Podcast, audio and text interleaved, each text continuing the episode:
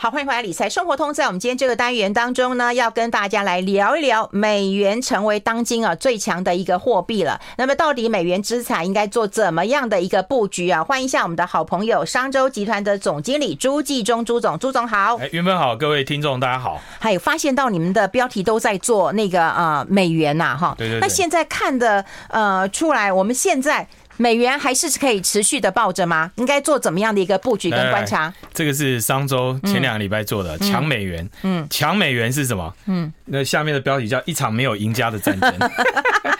好，所以美元强其实对大家都没好事啊，就要一家烤肉万家香。嗯，那简单说，你没有美元的人，你可能就弱了。好，那那今年最弱的是谁？当然是欧元。好，那所以你看欧元还有日币。好，日币也是非常非常弱。那日币现在大家已经已经不是在看什么一三五、一三八、一四零，嗯，已经有人在看什么一四五、一五一五零的了。嗯，好，就是已经好像那个日本要回到那个战后，就是那个那个就是那他们的那个叫什么，就是他们的这个经济破破灭的那个那时候的崩盘的那个那时候的一个状态。所以你看到的是。成熟市场里面看起来，大家就是出现了一个分歧的一个状态。那为什么欧元跟日元最最弱？嗯，好，那我们当然我们之前在节目里面讲过，就是说日币是因为它采取宽松政策，对。那这个完全就是因为美国，美国美元强强美元，它其实是因为美国的经济太强。嗯，好，美国经济太强，这个美国经济强哈，就跟它的航空母舰一样，你知道吗？这个就是。美国就是你看大陆派两艘航空母舰说要包围台湾或者怎么样的，美国说没关系啊，我随便来个舰队，对不对？就跟你玩玩到底了，对不对？那那那他因为他已经习惯性的做这种，要叫怎么叫这个叫。讲的好听叫国际警察，嗯，讲的难听就叫国际流氓，嗯，对不对？就是他就是到处就是拿武器这样去彰显他的这个强势。那美元它事实上从这个战后一直以来都是，当美元很强的时候，它对每一个国家，对其他相对它的贸易对手国来讲，都是一个呃。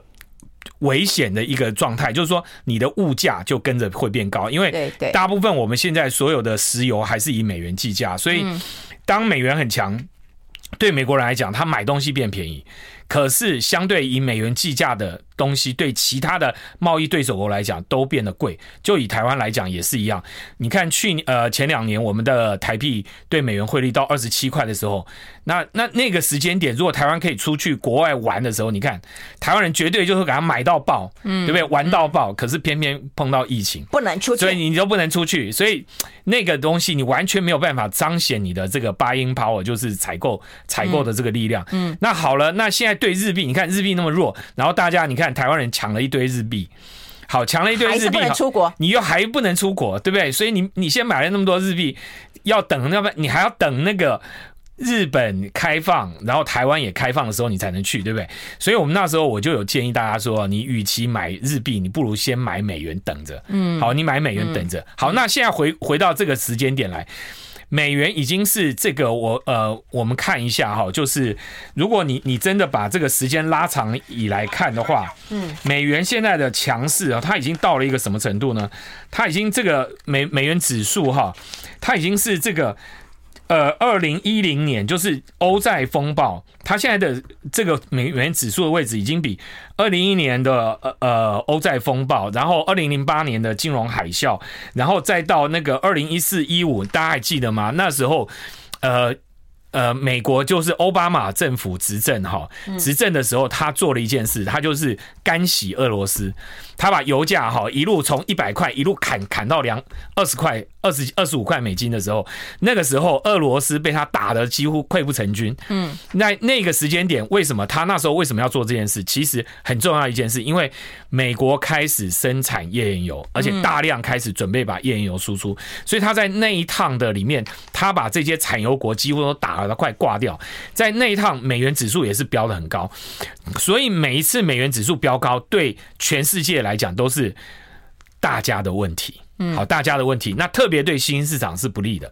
好，那所以这一次也是一模一样。好，那所以呃，你在这个状况之下，你就会看到有两件事。第一件事，因为美元会那么强，是因为美国升息。那全世界很多国家也都跟着升息，但是有一个问题，你都没有像美元升的那么快。嗯，好，那美元能够升的那么快，第一个。因为它的经景气真的好，好，那我们就讲景气它的状况可以到什么程度？上个礼拜他又公布他的这个非农就业人口，又比预期的要好。那所以它已经造成一个状况，就是说，它每一次升息，升息完了以后，都还发现有一大堆职缺，这个失业率还在往下掉，所以这个整个失业状况，那虽然他们现在已经开始在讨论说，哎，接下来可能已经不会那么好喽，明年的失业率可能会升高哦，现在可能是三点四、三点五，可能明年就会到四 percent，甚至到五 percent，那个时间，好，美元就不会那么强。可问题就还没来到啊，好，那所以现在大家都还是觉得美国景气怎么会那么好？那景气好到什么程度？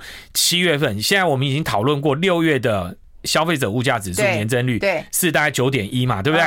好，现在大家已经讲说七月份是会多少？七月份八点五了。嗯，好，跟各位讲会下来一点，但不会下来很多。嗯，那大家就会想说，哎，那现在油价不是跌了吗？对呀，原物料价格不是跌了吗？嗯，怎么美国还是景气还是那么好？嗯，那各位我们要讲就是说，现在美国有一个非常重要的在经济上面的一个。我我我们可以要理解，就是说哈。人们的消费有两种，一种叫做商品的消费，嗯，另外一种叫服务的消费，嗯，那所以每一次景气的复苏，每一次景气从谷底，好，从二零二零那时候 COVID-19 来了以后，你看那个景气的反弹复苏，它都是先什么？先商品，嗯，先商品，那后面才是服务。那商品消费到一个程度，大家口袋有钱了，然后大家现在因为疫情的关系，大家服务业本来还不能开放，所以你还没有办法国。国境国境开放，所以他要一直等等等等，等到服务业开放的时候，他的服务业才上来。所以现在我们看到的就是。商品贸易已经下来了，嗯，商品的消费现在因为产生库存啊等等之类，大家现在正在打库存，正在清库存。可是相对的服务业上来了，所以当美国服务业在好的时候，不好意思哈，他也不会买中国的产品。服务业在好，就是美国人在美国做意大利面给美国人吃，就这样，所以他的景气好，好在那里。那可问题是跟全世界人都没什么关系啊。可是美国的景气就还是那么好，所以他必须要升级起来对抗。进一下广告。I like Ealing Sound.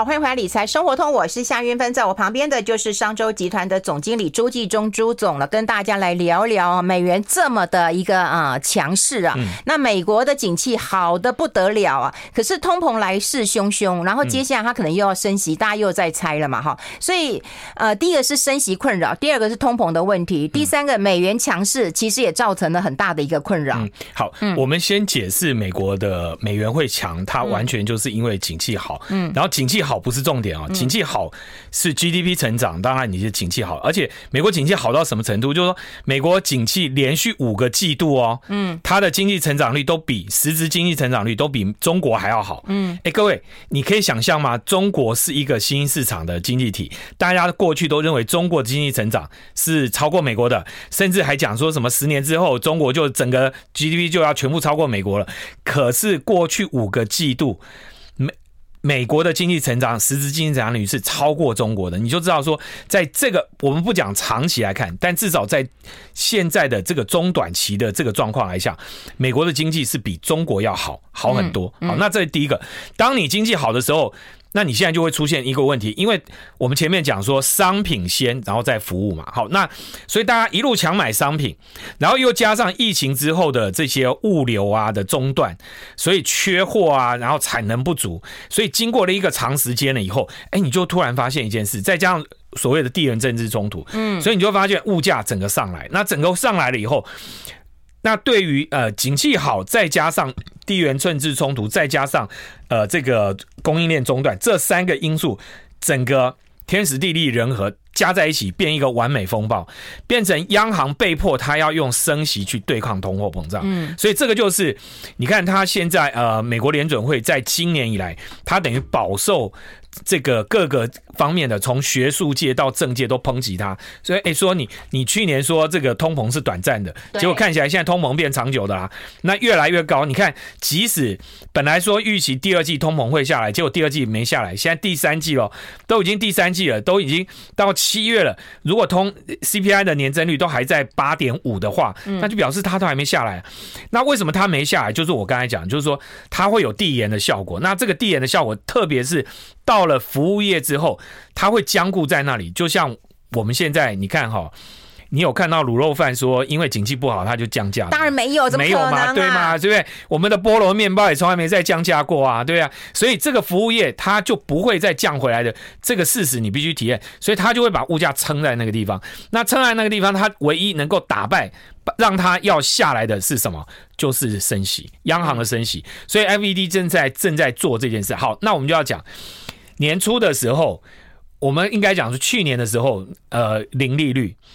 到今年第二季的时候，你看哦，美国已经把它利率一下拉到，到目前为止已经拉到快一点五趴，一点五个 percent，一点五个 percent。那它现在因为它的整个通货膨胀还没有整个完全压下来，那 Fed 已经讲得很清楚，它会不计一切代价，即使把失业率把它打下去，就是把失业率拉高，嗯，影响到就业，他都在所不惜，他要把通货膨胀打下去，嗯，那所以你会看到说啊，七月升息。然后接下来大家预期九月还会升息，九月一直到年底，所以大家现在如果七月在呃七月这个升息结束之后，已经到了一点五到二了，然后那你接下来如果再升息下去的时候，那很快就已经到二点五了，嗯，那二点五到三的时候，哎，这个时候大家就要考虑一下。整个景气有通货膨胀有压力到那么大的程度嘛？嗯，所以大家为什么现在很多学者就会讲说，哎，你这个升息过猛，你会把整个经济给打垮掉。嗯，那现在你看到的是什么？欧洲已经几乎快垮了，欧洲的整个因为它的货币贬值，因为美元升值。欧元贬值，那欧元他们本来能源已经变贵了，你现在用美元计价的能源就更贵，那这个时候所有的物价都变贵，所以对欧洲来讲，它现在是非常非常在经历一个非常惨的一个状况，特别是德国。好，德国的整个出口以前是非常非常厉害的，结果现在它因为整个成本上来了以后，它变成它的出口也变成非常弱势。那在这样状况下，然后再加上。它过去出口很大一部分是什么？卖到中国去。可是现在因为地缘政治的关系，它又不能大量的卖到中国，所以这整个相加之后，其实对欧洲的经济来讲压力越来越大。好，那在这个状况下，大家就担心了。哎，那糟糕了，欧元如果一直弱，那美元就下，美元就下不来啊，美元就还会在上面呢。嗯，所以在美元一直强的这个状况下，其实到。原来是景气好的时候，你美元强，大家都可以合理。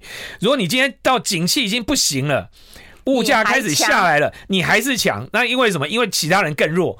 那这个时候对美国来讲，它就是影响了。所以美国的经济它就会在这个时候开始出现一个转折。然后再加上美国又不断的升息，那你不断的升息，现在已经从二点五到三到三点二五的时候，那我们来看一下哈。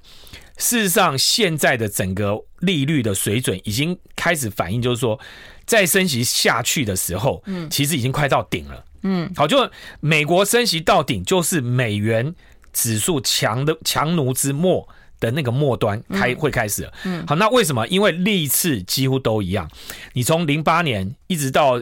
呃，这个欧债风暴一直到这个一五年，它的 Q 一那三次 Q 一结束之后，那一次的升息到一八年，它的升息都是一样。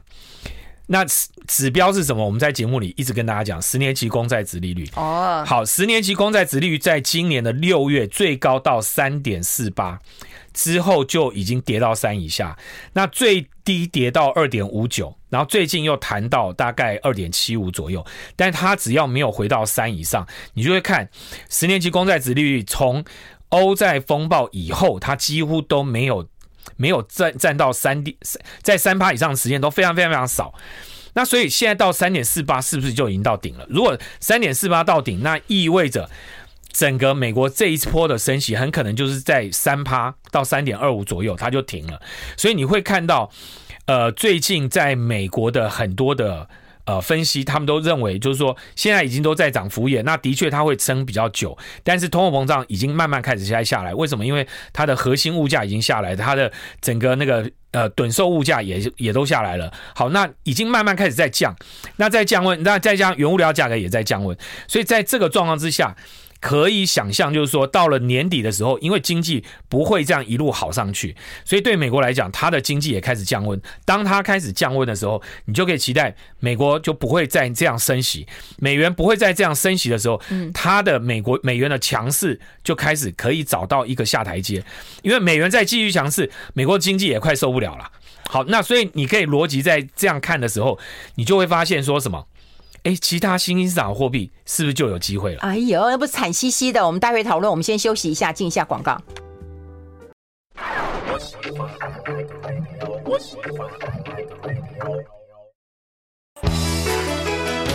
两点听运分，理财更加分。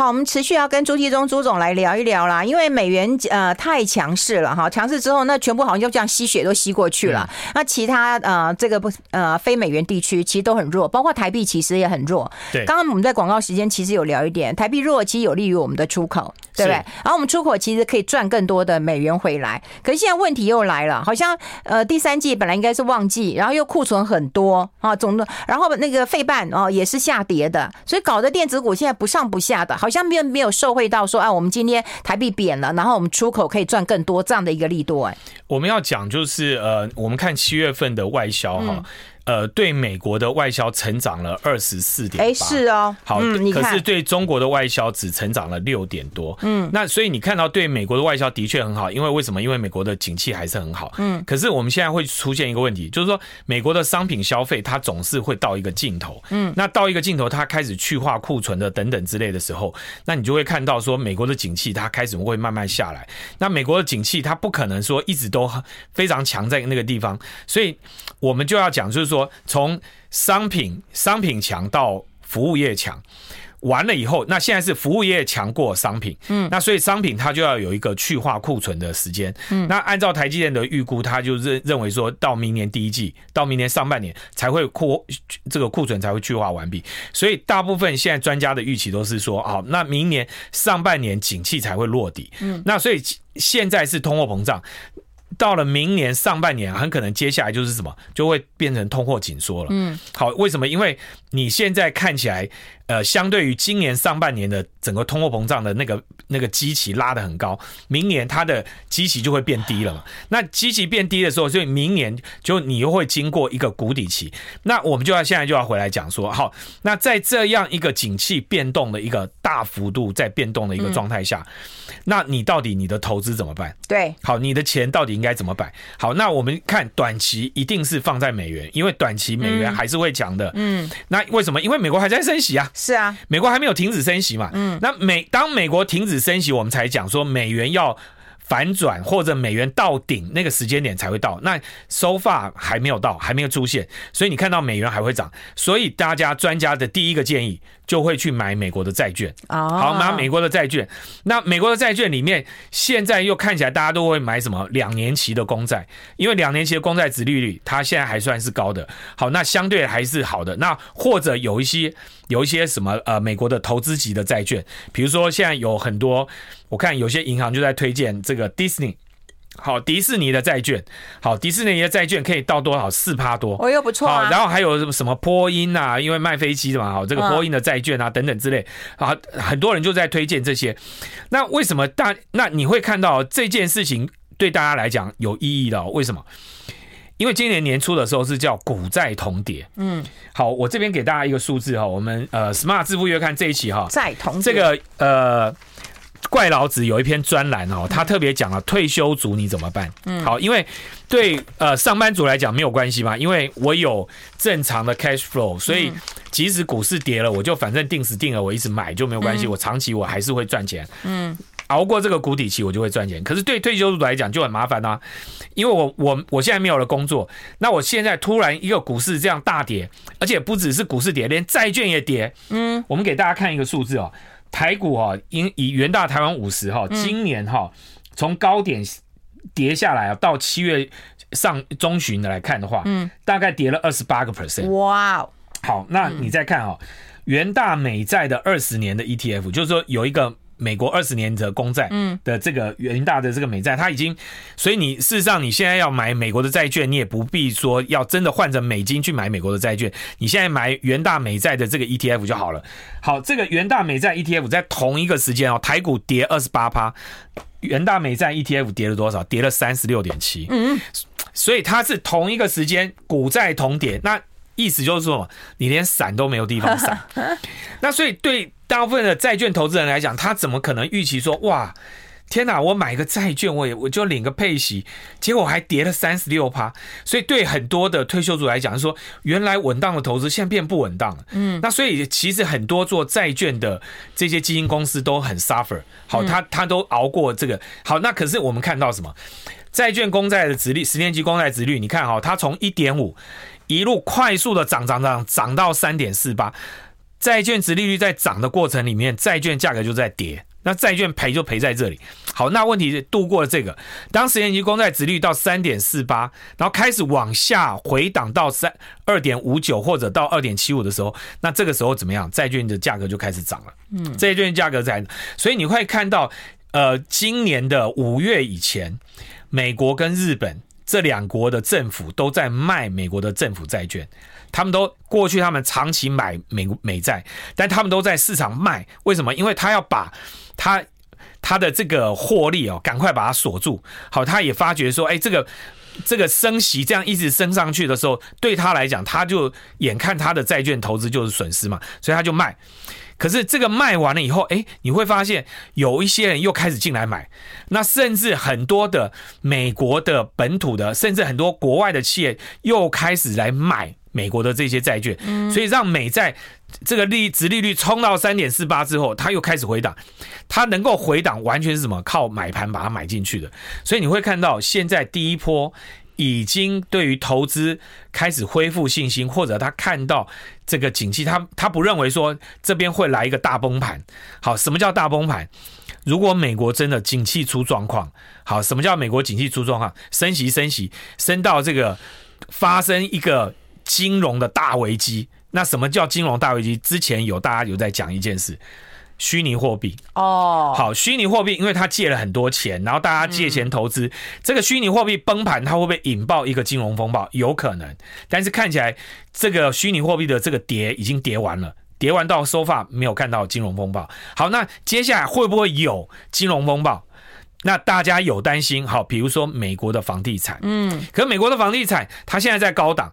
它的确有被压抑到，因为三期三十年期的这个美债的殖利率已经到五 percent 以上，快到六 percent，所以当这个美国长期的殖债券殖利率它是影响房贷的，那这个一拉上去以后，整个美国新屋成屋的销售就开始往下荡，所以它会不会影响房地产景气？当然会，可是它会不会真的影响变成房地产风暴？目前看起来还是不会。好，我们先休息一下，进一下广告。I like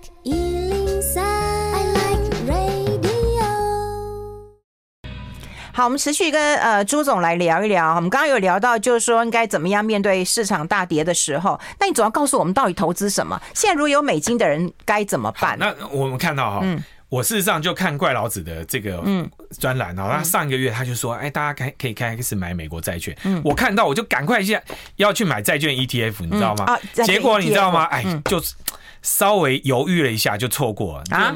因为他那时候就是那时候你，你你你记得吗？我刚才跟有讲说，债券值利率曾经一下升到三点四八，那时候大概六月多的时候嘛，那那然后他就开始往下掉，然后往下掉，又又从谷底往上弹，从二点五九一路弹到二点七五，所以他弹到二点七五的时候，那时候是一个好买点啊。哦，那弹到二点呃，不对，哎。大概对，差不多二点七五、二点七九，然后现在又开始有点回档，所以老实说，我认为现在买债券这是第一个方法。嗯，好，第一个方法你可以投资。那另外的话，你可以讲说，哎，那现在整个景气是不是不好？的确不好，景气正在，因为你升息嘛，那景气会往下荡，那商品正在这个打库存啊等等之类。然后我们现在担心就是说，美国会不会有金融风暴发生？好，那如果我们这样排除一下，美国看起来。这个整个看起来好像也不会有什么金融风暴，好，那今天除非在讲的是什么？川普又重新回来当选了，对不对？别吓死人！哎，今天你看，哎哎，今天你看，如果川普在是在台湾的话，他搞不好真的就会当选了。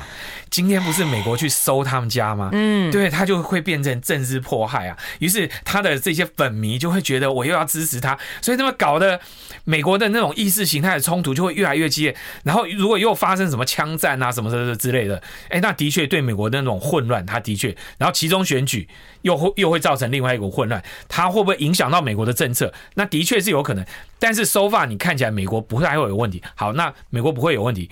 那问题是别的国家可能有问题啊。嗯，那现在大家第一个担心就是新兴市场，斯里兰卡是第一张股对倒下去。好，那接下来还有没有人会倒？嗯，好，那现在大家就在那边看什么叫土耳其？嗯，好，土耳其，好，因为土耳其的这个这个这个天才天兵总统，对不对？嗯，他说他要降息对抗通膨，嗯，对不对？这个是打破所有全世全世界这个经济教科书，对，不对？嗯，用降息对抗通膨，哇塞，这个这个就太天才了。那可是他又好死不死，他又逮到了一个机会。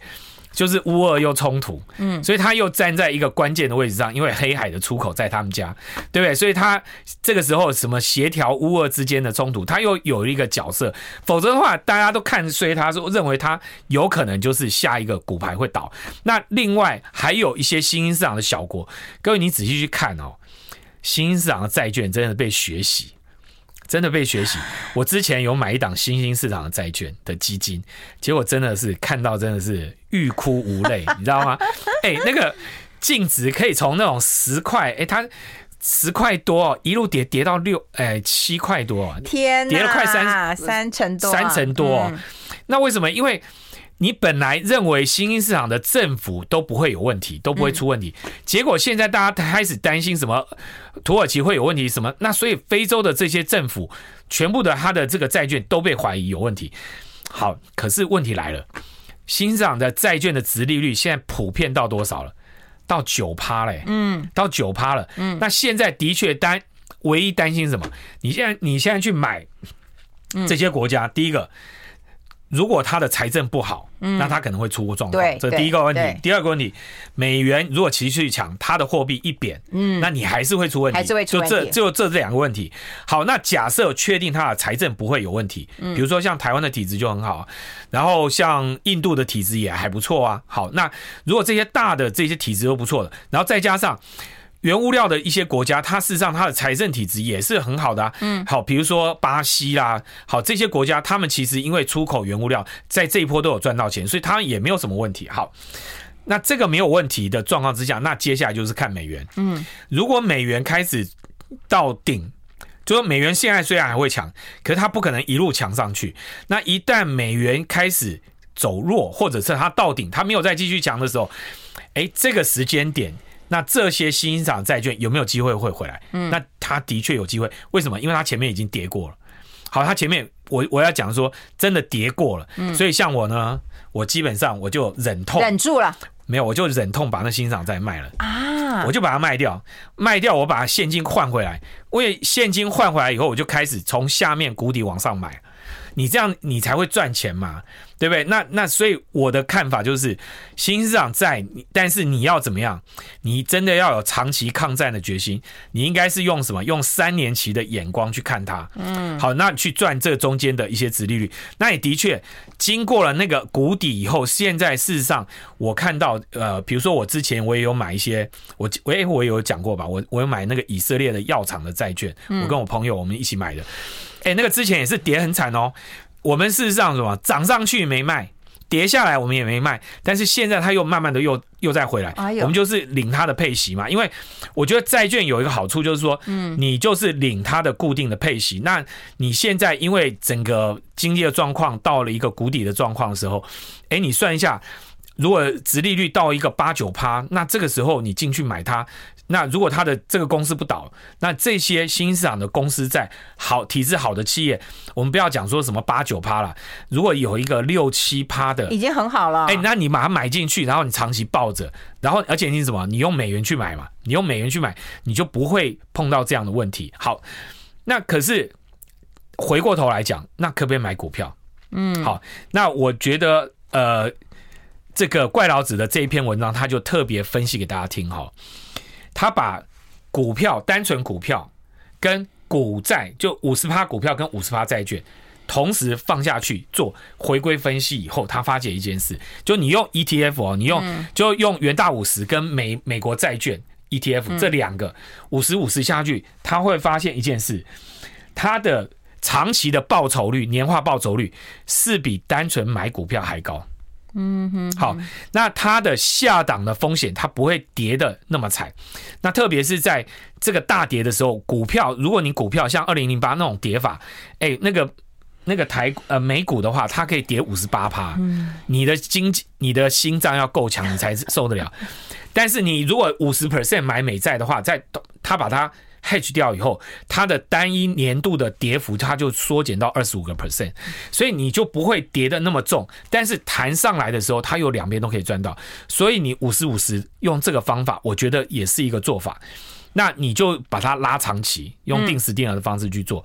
我觉得用这样的方式去做的时候，事实上，呃，景气到谷底的时候，那我们就讲说，那股票跟债券有没有跌？有嘛？的确跌了。那尤其债券，它已经跌的算蛮惨的。年初这样跌了三十六个 percent 下来，它的确是一个很惨。所以我认为，你开始买债券。然后，如果你可以的话，再买一些股票。但是股票你一定用三年期以上的方法，定时定额这样买。那我觉得你走过这个谷底，慢慢上来，你要赚钱的机会是大的。哎，他买的股票，他是希望是买在啊、呃、台湾吗？还是全球吗？全球还，还对。所以你然后是比较大型股、哦。对，那买到这个东西，就是说，当这个景气从谷底往上再走上去的时候，它还又回来，商品优先会大过服务，那还是以美国。或者新兴市场的这些大公司为主。嗯，哎，那新兴市场呢？你会布局大概多少？新兴市场啊，嗯，我认为呃，你大概就是二三十趴，我觉得差不多了。那因为你看到整个经经济的强势还是以中美对抗为主轴，所以你看到美国通过的这个半导体法案，它就是要去厚植美国的科技竞争力。所以在这个状况之下，我认为美国你还是得投资，美国你还是得投资这个美国市场。一定还是有机会的，所以我觉得回过头来以后，你还是应该选这种全球型的投资会比较好。哦，好，今天跟大家来分析一下这个美股强势，那么未来配置的一个状态了。今天非常谢谢我们的好朋友商周集团的总经理朱继忠朱总，谢谢，拜拜，拜拜。拜拜。